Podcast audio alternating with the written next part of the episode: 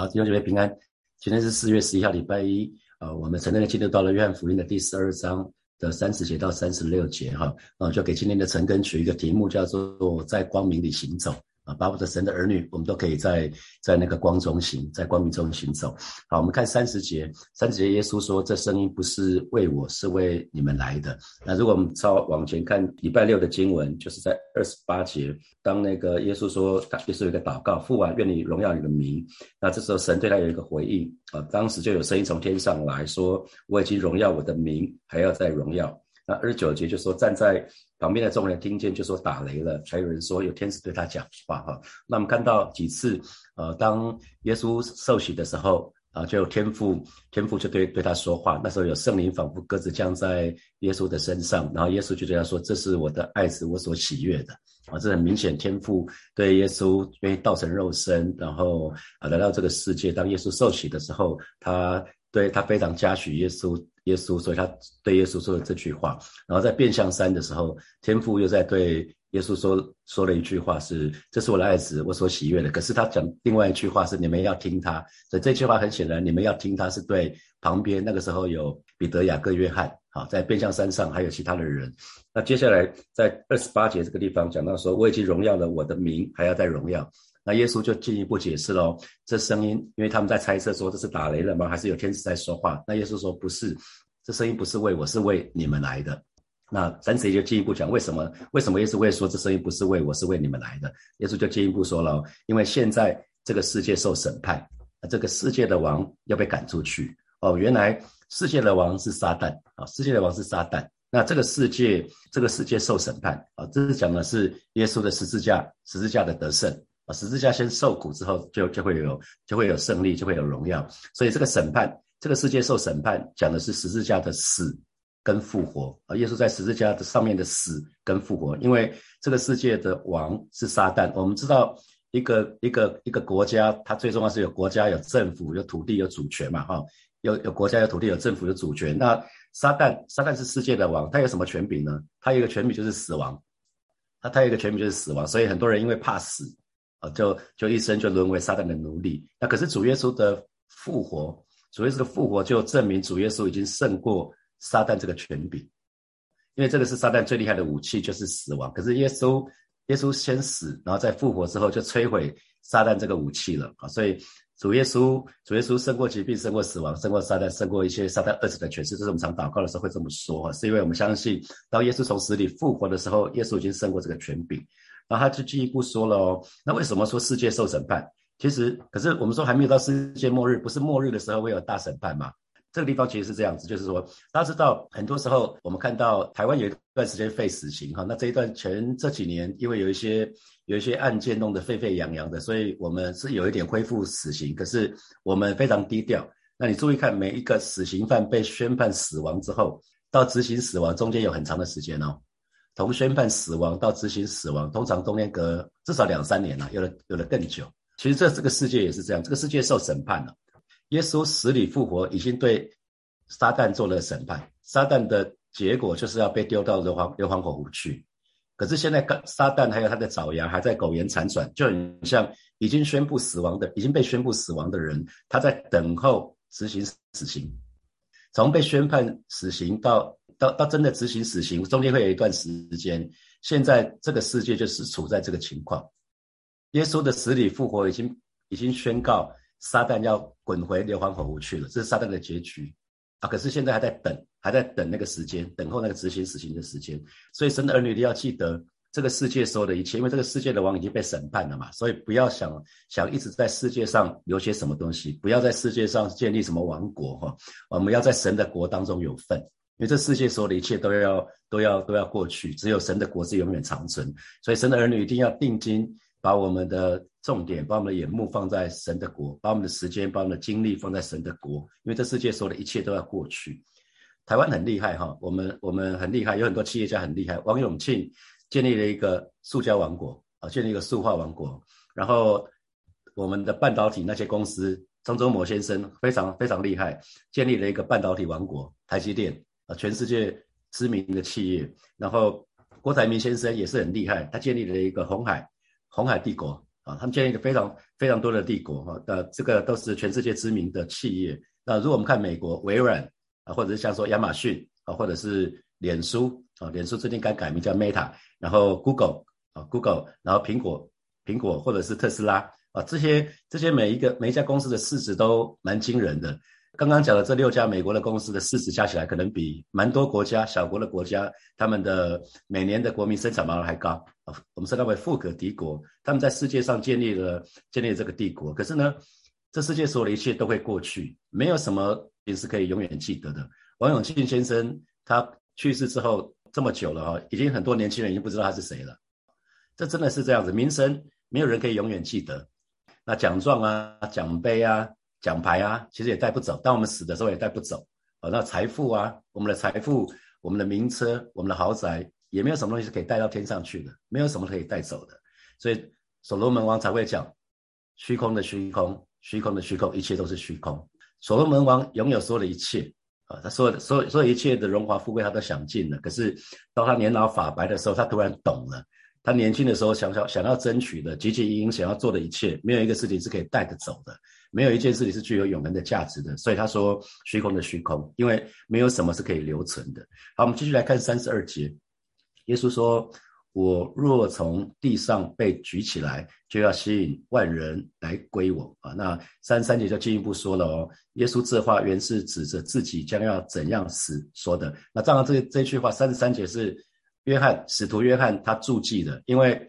因为耶稣当说，耶稣自己说：“我若从地上被举起来，就要吸引万人来归我。”这句话，当时的人是听不懂，当时是听不懂。说耶稣为什么要讲说：“我如果从地上被举起来，就要吸引万人来归我？”听不懂，所以使使徒约翰就进一步注记说：“耶稣这话原是指着自己将要怎样死说的。”哦，所以其实这讲的是耶稣死在十字架上的的预言。哈，那被举起来就是指的是就是在耶稣主耶稣被钉在十字架上。啊，为什么主的十字架？为什么主耶稣还有十字架会吸引万人来归归向神呢？啊，因为我们现在知道了，那当时的人会有一点懵懵懂懂的，不是很清楚。那我们我们清楚，现在我们清楚知道。当我们常常在讲神的属性，神有一个属性是公义的，是吗？我们说神是有叫恩典、有真理的神。呃，那个真理讲的就是神的公义，讲就是神的圣洁。因为神是有真理的，所以神说了。他就会做，神说话算话，包括说人是罪人，只要是罪，人人都是罪人，所以那个罪的公价就是死，因为罪的公价就是死，所以神是公义的神，神说话算话，所以罪的人，罪人的代价就是罪，罪的代价就是死，所以每一个人的结局就是死亡。那我讲的不是肉体的死亡，是灵灵性的永远死亡，以后就跟神神无份。可是呢，神又是爱，所以神又是爱，所以他神就不愿意我们这这这群罪人就是。就是悲悲惨的走向很悲惨的结局啊！所以耶稣道成肉身来到这个世界，他为我们死在十字架上，让我们的罪得赦免，让我们可以跟天父建立关系，让我们得称为神的儿女啊！这是神的计划。所以当耶稣耶稣死在十字架上，三天之后又复活了，哦，门徒其实就懂了。所以今天我们要更清楚啊，我们要非常非常清楚主的主的十字架为什么可以吸引万人来归向神，就是我们非常明白神的属性。啊，神的属性就是公义，是圣洁。那神又是慈爱啊。那明白的时候，当我们越越是明白神的爱的时候，我们就会被神吸引。昨天青州牧师不是在火把讲了一篇道吗？青州牧师是有跟同工们讲说，就是昨天的信息就不继续放在 YouTube。就昨天有昨天有直播，可是之后就就把它拿下来了。那可是他就提到说，神所爱的人嘛，我们非常爱神的人，你爱一个人，自然会愿意把时间、把金钱都会付上代价。那那可是你要爱神之前，你要先被神深深的爱过。当我们知道神非常非常爱我们的时候，我们自然就会被神的爱吸引，啊，不是不是被逼迫，是我们自然的被神吸引。我们都是这样子，不是吗？你谈恋爱的时候，没有人拿一把枪架着你嘛，说你要去追那个人，或者是要娶，要你要去娶那个人或者嫁那个人，没有嘛？我们都是被对方吸引，不是吗？我们是对方的一些特质吸引啊，所以其实主的十字架为什么会吸引万人来来归向他的原因，就是我们会被神的爱深深的吸引啊。那因为我们明白说主主耶稣他可以死，他可以不用死在十字架上，可是这是他的选择，怎没有人把他钉十字架？是他愿意死在十字架上，是因为他代替我们接受惩罚啊，是因为他他要背负我们的罪，让我们可以不用受罚，让我们因着相信那，我们就可以不用受罚。这就是。呃，耶稣说：“我若从地上被举起来，就要吸引万人来归我。”这个的原因。好，那三十四节，三十四节就进一步说了。那众人旁边的人听了就要补撒撒，再次都听了补撒撒。众人就回答说：“我们听见律法上有话说，基督是永存的。你怎么说人子必须被举起来呢？这人子是谁呢？”所以旧约里面有有一个有很多的预言哈。那我们只看其中的一段，我们来翻一下圣经。以赛亚书的第九章的第六节到第七节，以赛亚书的第九章，然后第六节到第七节。我们翻到了，我们就一起来读。来，因有一婴孩为我们而生，有一子赐给我们，政权必担在他的肩头上。他名称为奇妙测试、全能的神、永在的父、和平的君。啊，大家有看到这一节经文，特别讲到永在的父啊，永在的父，当然就是讲的永存啊，就是永存的父啊，永存的。所以他们在犹太人的印象，弥赛亚是永存的。只永存的，当然就是我们讲的 immortal，就是不朽，就是不会死。所以他当耶稣讲到说，你怎么说人子必须被举起来呢？所以他们就不懂哦，他们就会觉得说，哎，你讲的这一句话跟跟我们我们听到的不一样，因为律法上有说嘛。律法上就是旧约圣经里面就是律法嘛，律法上有有话说基督是永存的，这显然耶稣说的这句话跟他们知道的旧约圣经是有冲突的哈，所以他们就提出这个质疑说，为什么你怎么会说人子必须被被举起？那这人子如果这句话是真的，那这人子又是谁呢？原来他们他们只知道一部分啊，他们只知道一部分，就是旧约的预言。其实旧约预言何止讲到说弥赛亚是永存的？那的确耶稣也是永存的，不是吗？耶稣是耶稣说我是。他是我是的那位神，他是自有拥有的嘛，所以他他的确死了，可是他又他却复活了，直到他现在他还活着嘛，所以他的确是永存的。那只是当时的人没有办法，有的时候我们目光很浅，我们没有办法看到很远的事情。那可是旧约里面不只是讲到说基督是永存的，旧约里面还讲到很多的预言，其实讲到很多的部分是在讲到弥赛亚会受苦，就是受苦的弥赛亚这个部分。就是他们，我相信他们读的时候没有读懂的哈。那我们就要你看三十四节说的，众人回答说：“我们听见律法上有话说，基督是永存的。”刚刚的重点我们在看基督是永存的，可是耶稣在说：“你怎么说人子必须被举起来？”耶稣在讲的是弥赛亚受苦，受苦的弥赛亚啊。我们可以看一些圣经哈，在约翰福音的第三章，耶稣跟尼哥底母的对话。耶稣那个时候不就是对尼哥尼哥底母说了一些话吗？约翰福音的第三章的十四节十十四节十五节。我们非常熟悉的经文是约翰福音的三章十六节，就是神在世人，甚至将他独生子赐给他们，叫一切信他的不是灭亡，反得永生嘛。这是我们非常熟悉的。所以你看往前看两节经文，耶稣就对尼哥底母这么说喽：摩西在旷野怎样举蛇，人子也必照样被举起来，叫一切信他的都得永生。哈，所以耶稣当时已经对尼哥底母这么说了。哈。因为这个故事是大家非常熟悉的，在旷野的时候，因为他们有以色列的人犯了罪，他们抱怨，所以神就让让那个在旷野里面，在沙漠里面就出现了红蛇、红蛇、火蛇，或者是红蛇，因为它颜色是是火，是红色的。然后咬了以色列人之后，以色列被咬了之后就会死。啊，这个时候摩西就向神祷告，神就叫摩西做了一条铜蛇挂在杆子上面。那只要即使被咬的，只要看那个铜蛇就可以得医治。所以耶稣就对尼哥底母说了这一段话，就是摩西在旷野怎样举起那个铜蛇，让那些被仰望、让那些被咬的人仰望铜蛇，他们就得医治。那人子也必须要被举起来，让那些本来该死罪该万死的罪人呢，他们也可以得永生。啊，这是在呃约翰福音的第三章的十四节、十五节。如果如果交叉看的话，我们就会很清楚哈。那当然在以赛亚书，以赛亚书呃，大家很熟悉的一段经文，甚至做成很多的诗歌，是在以赛亚书的五十三章。啊，这段经文很重要，所以一定要带大家翻一下哈。我们翻一下那个以赛亚书的五十三章，我们看第三节到第九节，这边就在讲的受苦的弥赛亚，讲受苦的弥赛亚。所以弥赛亚不只是永存的神，他也是受苦的，为我们受苦的神。那我们越清楚越清楚圣经，因为我们读圣经，我们一直在讲说为什么要四福音书，是因为任何一卷啊，耶稣的耶稣的属性，其实我要从不同角度来看啊，耶稣是人子。耶稣也是神子，那耶稣又是王，耶稣有很多的身份，所以我们需要从四四卷福音福音书才可以把它看得很清楚。那同样对照旧约，我们不能只看到弥赛亚是永存的，弥赛亚还有很多，他怎么怎么方式出生？然后有一个很重要就是。弥赛亚受苦，我们一起来读以赛亚书的五十三章的第三节到第九节。来，他被藐视，被人厌弃，多受痛苦，常经忧患。他被藐视，好像被人掩面不看的一样。我们也不尊重他。他诚然担当我们的忧患，背负我们的痛苦，我们却以为他受责罚，被神击打苦待的。哪知他为我们的。过犯受害，为我们的罪孽压伤，因他受的刑罚，我们得平安；因他受的鞭伤，我们得医治。我们都如羊走迷，个人偏行己路。耶和华使我们众人的罪孽都归在他身上。他被欺压，在受苦的时候却不开口。他像羊羔被牵到宰杀之地，又像羊在剪毛的人手下无声。他也是这样不开口。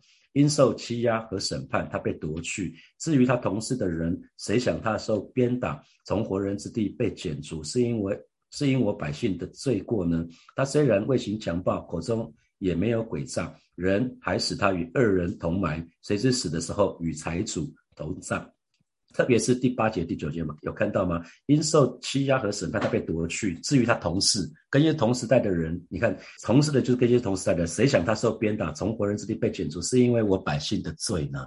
啊，讲得非常非常清楚。耶稣没有罪，可是他是因为背负全人的罪。那第九节，他虽然未行强暴，口中没有诡诈，人还使他与二人同埋。为什么？耶稣跟另外两个、另外两个罪犯。只有罪大恶极的罪犯才会被钉十字架。耶稣跟那两个跟那两个罪人一起同钉十字架。那谁是死的时候与财主同葬？这是这是在讲约瑟。那个约瑟不是领领了耶稣的耶稣的身体，然后去把他埋葬了，而是葬在约瑟的坟墓。约那个约瑟是一个财主，所以我们可以对照。对照其实旧约里面，其实讲了非常多关于弥赛亚的预言哈啊，有大概五百九十个预言，现在已经成就了五百七十多个了哈，只有十几个预言还没有成就，所以我们非常清楚知道，耶稣耶稣就是旧约里面所预言的那一位，就是旧约所预言的那一位，所以我们才会说，我们看圣经不要只抓一两节经文，我们要看整个，要从整体来看，就很像我们所有的事物其实都有都是立体的啊，比比如说给大家看这个。这是我的维他命，好，这是我的维他命。那你只看到这个角度的话，你如果只看到这一面的话，你会以为以为说这个是什么啊？可是你看到另外一面，它可能就有使用说明。然后如果看这一边，如果只看这个的话，你也不知道这是什么啊。所以它它的不同的角度，它是完全不一样的。所以我们今天在读圣经的时候，其实我们也是需要从更多的角度来看。因为我去过一个教会，在东欧捷克，它从正面跟侧面完全不同的 view。从正面看，其实只有两个，只有两个屋顶。可是如果从侧面来看的话，却是三个屋顶。所以常常有人会争辩：如果有人只是到此一游，然后就是去去教堂，因为去去那个教堂的时间，通常旅行社都不会排很久，就是很短的时间。有人去那边就上个厕所就上车了，因为他们对教堂没兴趣。蛮多没有信主的人，他们对教堂是没有兴趣的。那我跟美玲师母，我们就看到，我们就特别，我们很很喜欢，就拍了很多照。有人真的以为那边只有两个屋顶，因为他只有在正面。正面照了一张照片，就想说啊，这个屋这个教堂就是教堂嘛，跟其他教堂没什么不一样啊。可是这那个教堂其实从正面看，从侧面看是完全不一样的，非常非常漂亮啊。主要是受苦这个部分非常值得神的儿女感恩哈，因为代表他不是不食人间烟火啊，代表他不是不食人间烟火，他知道我们经历的痛苦，我们经历的痛苦他可以同理啊。那啊，之前有一个啊，不不讲是哪一个人哈，就。他有有一个政府官员，他说台北市交通很好，不会塞车。当他这句话一出来的时候，所有的民众会觉得说：哇，你根本就是天龙国的，我们每天塞车塞得这么严重，你说台北市不会塞车啊？所以当场他就被打枪哈。那那可是耶稣他受苦，代表耶稣可以理解理解我们的一切，我们所他可以认同我们说一切。你可以想到，你可以想到这样的一位王，他被拒绝吗？他被否定吗？他被拒绝，他被否定，他被辱骂。被鞭打、被嬉笑，这样的一位神，他是他是因为正因为他是爱我们、爱我们到底的神。好，那众人的问题呢？众人为为什么会讲说你为你怎么说人子必须被举起来？啊，众人的问题其实是他们没有分清楚。那当时的人其实会搞不清楚，因为耶稣有两次，第一次第一次的来临，还有耶稣再来。现在我们介于耶稣第一次来跟耶稣再来的时间。那当时的人是面对第一次弥赛亚的来临，那耶稣来两次，第一次来的时候是以救主的身份来，那耶稣还会再来。我们都知道，基督徒都很清楚，耶稣还要再来，是吗？所以我们我们会唱那首诗歌，直到主耶稣再来的日子。所以当时的人，他们他们不清楚，他们看圣经的时候，不不知道弥赛亚有两次，第一次的来临跟第二次的来临。第一次是为了做仆人，第一次是为了为为我们舍命而来的。第二次来的时候就不是了。我们常讲神就是爱，所以有人说牧师长，你为什么不多讲神就是爱的信息？我说不能不能只讲这个啊，神不只是爱，神也是公义的啊。有一天当耶稣再来的时候，他就不再是慈爱的了。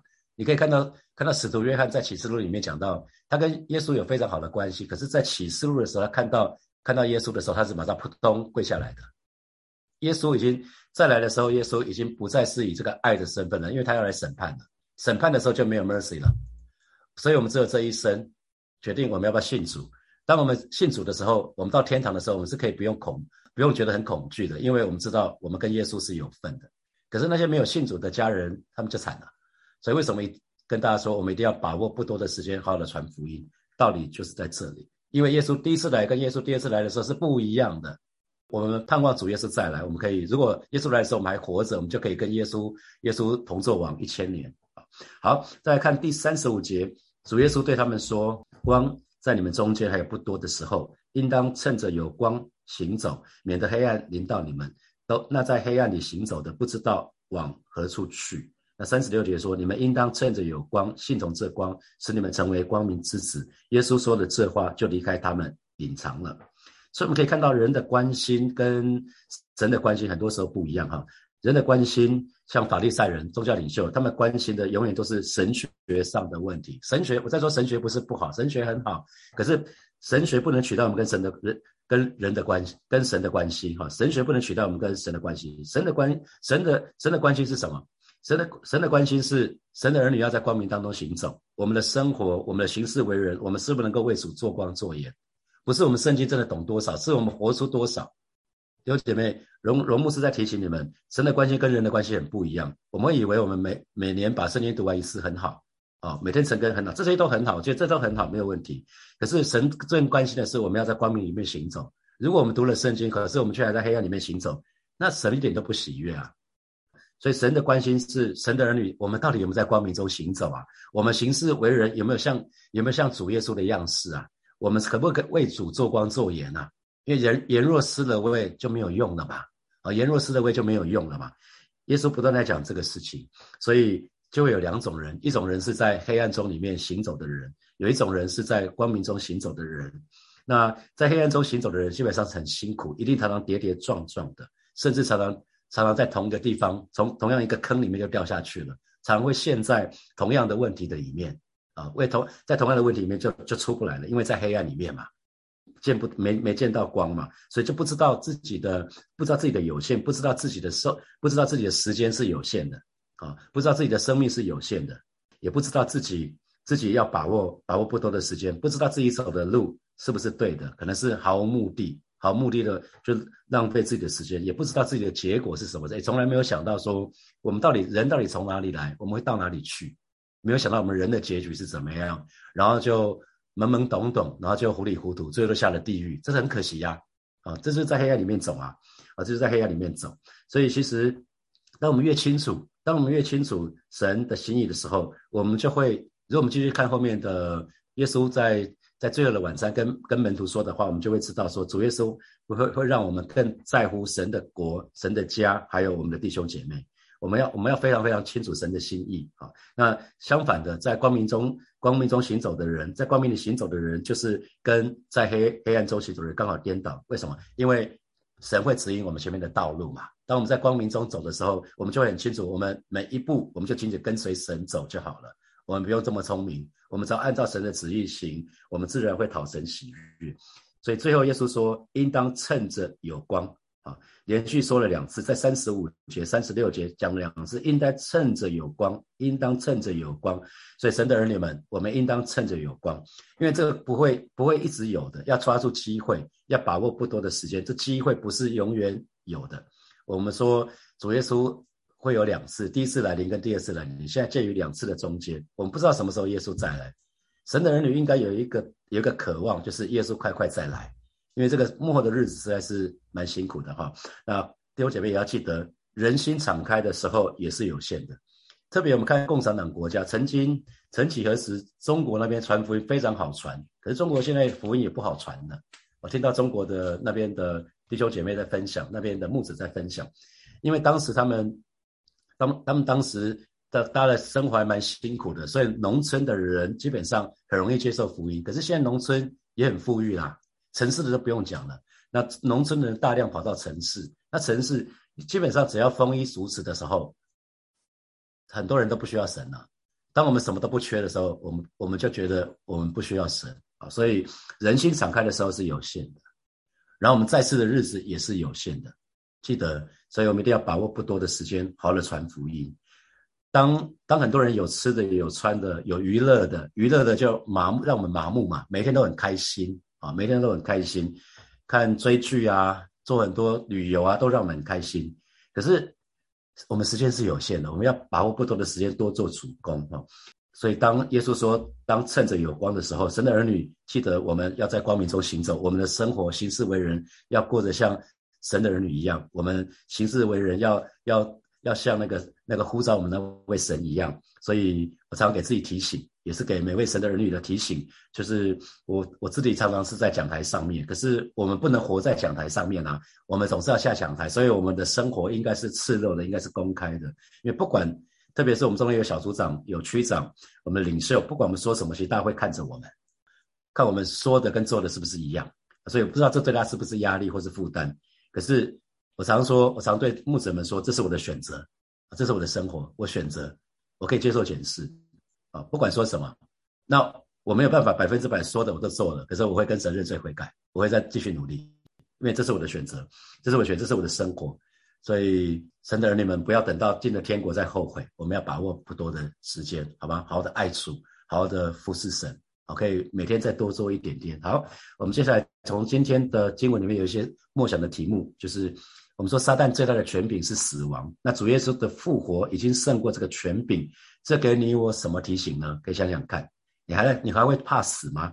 好，再来，主耶稣可以同理我们所遇到的一切挣扎、一切的困难、诱惑，他全然接纳我们。那你愿意做出什么改变来回应神的爱呢？好，最后，神的关心是神的儿女。可以在光明中行走，所以不管在生活或者行为上，我们都可以为主做光做盐。那想想看，目前不管我不管弟兄姐妹，你在职场或者在学校或在家庭或在教会，你觉得你在这几个地方的情况怎么样子？因为神要我们在生活在行为上面都可以是在光明中走的，可以为主做光做盐。那我们是这样子的人吗？好，现在是六点四十七分，我们到六点五十五分的时候有八分钟让大家默想。我们六点五十五分的时候，我们再回来，我们再一起来祷告。好，弟兄姐妹，接下来我们来祷告哈。这个礼拜刚好是耶稣的受难周哈，礼拜五就是耶稣的受难日哈。那耶稣的受难周，昨天其实是第一天，就主日的时候，其实耶稣就骑了驴驹，就进了圣城，就进了圣城，进进了耶路撒冷。然后他们被称为这叫圣之主日，就是啊，蛮多人就夹道欢迎耶稣，甚至把衣服都铺在地上。啊，因为因为他们认为耶稣是犹太人的王。那今天是礼礼拜，就是第二天。那耶稣做什么事情呢？耶稣就咒诅了不结果子的无花果树。啊啊，那同时他也洁净圣殿，在圣殿教导。好那那我想今天今天我们在受难周，在受难周的时候，我们就是要各位我们向神来祷告。我们我们就像这位愿意为你我受苦的神，神是荣耀的神，他他愿意。到时候来到这个世界，为你跟我的缘故，他愿意受苦，我好不好？这个时候，我们都向神献上我们的感恩，向向神献上我们真诚的感恩跟赞美。我们去开口来祷告，主啊，谢谢你，这个礼拜是你的受难周，主带领每一个神的儿女，今天早晨我们就再一次来到你面前来思想你的救恩，来思想主啊，你真真实的好爱我们啊，愿意真的是。啊，到时候来这个世界，你愿意牺牲那个荣华富贵，你愿意啊，你愿意放下说一切来到这个世界，为我们钉死在十字架上，为的就是要让啊全人类我们的罪可以得到赦免，啊，为了这就是让我们可以得与你有关系，得与你有份。啊，所以今天早晨再一次带领每一个神的儿女们，当我们在默想，当我们在默想这一段经文的时候，我们纪念主，你是那位愿意为我们牺牲，呃，为为我们舍命的神。哦，是的，主啊，你牺牲啊，牺牲你的形象，你牺牲。做的一切，就是要让孩子跟你有份。而是今天早晨带领孩子啊，真的是好好的过每一天的生活，主啊，谢谢你，赞美你，哈利路亚。我们继续来祷告，神说要我们趁着趁着那个不多有光的时候啊，趁着趁着那个有光的时候呢，我们就呃就是就是趁着我们还活着的时候，让我们每一天好好的过我们的生活，让我们可以在光明中行走，让我们可以行为举止像神的儿女。可以可以配得起那呼召我们的神，我们一起开口为我们自己来祷告，主啊，谢谢你，你说在你就是世上的光，跟从你的就可以在光光中走，而是就可以不至于在黑暗当中当中走。主带领每一个神的儿女，我们不只是向你献上我们的感恩，为我们所得到的救恩向你感恩，乃是主啊，我们愿意因着你这样的爱我们，为我们舍命，我们愿意我们愿意好好的跟随你，主啊，你就是那个光，你就是世上的光，让我们好好的跟从你，我们就不会在黑暗中中行走，让。让我们行事为人，让我们所一切都可以彰显你的荣耀，而是让我们所说所做的都可以彰显你的荣耀，让我们可以为主做光、做盐、做那美好的见证。谢谢主耶稣，我们赞美你，我们仰望你。所以，我们做一个祷告，我们做一个做一个祷告，因为。主再来的日子近了哈，主主再来的时候就就不再是说神神就是爱了，已经已经不是这样子了。当主耶稣再来的时候，他就他就会审判了。所以神的人你们好不好？我们要把握时间，好好的传福音，特别是我们在乎的家人朋友，真的好好的要要要抓住那个时间传福音给他们。如果将来到了天上，他不在天上，你会非常难过的，好吧？这个时候我。我要鼓励鼓励你，为了一个一个提名祷告，我们去开口来祷告。主啊，谢谢你今天早晨，主啊，再一次还是要把终于交在耶稣的手里，主你亲自来保守恩待他，而让他可以真实的接受你成为他生命的救主，让我们有智慧，让我们知道怎么来啊，真的是来传扬传递这个福音在他的身上。也为爸爸妈妈、每回每秀、冠周明的名方来祷告，主你亲自来保守恩待他们。老师主啊，谢谢你啊为他们祝福，为他们祷告。老师主啊，让孩子跟美玲，我们有智慧来传福音给他们。恩待恩待恩待这个家，兼顾这个家啊！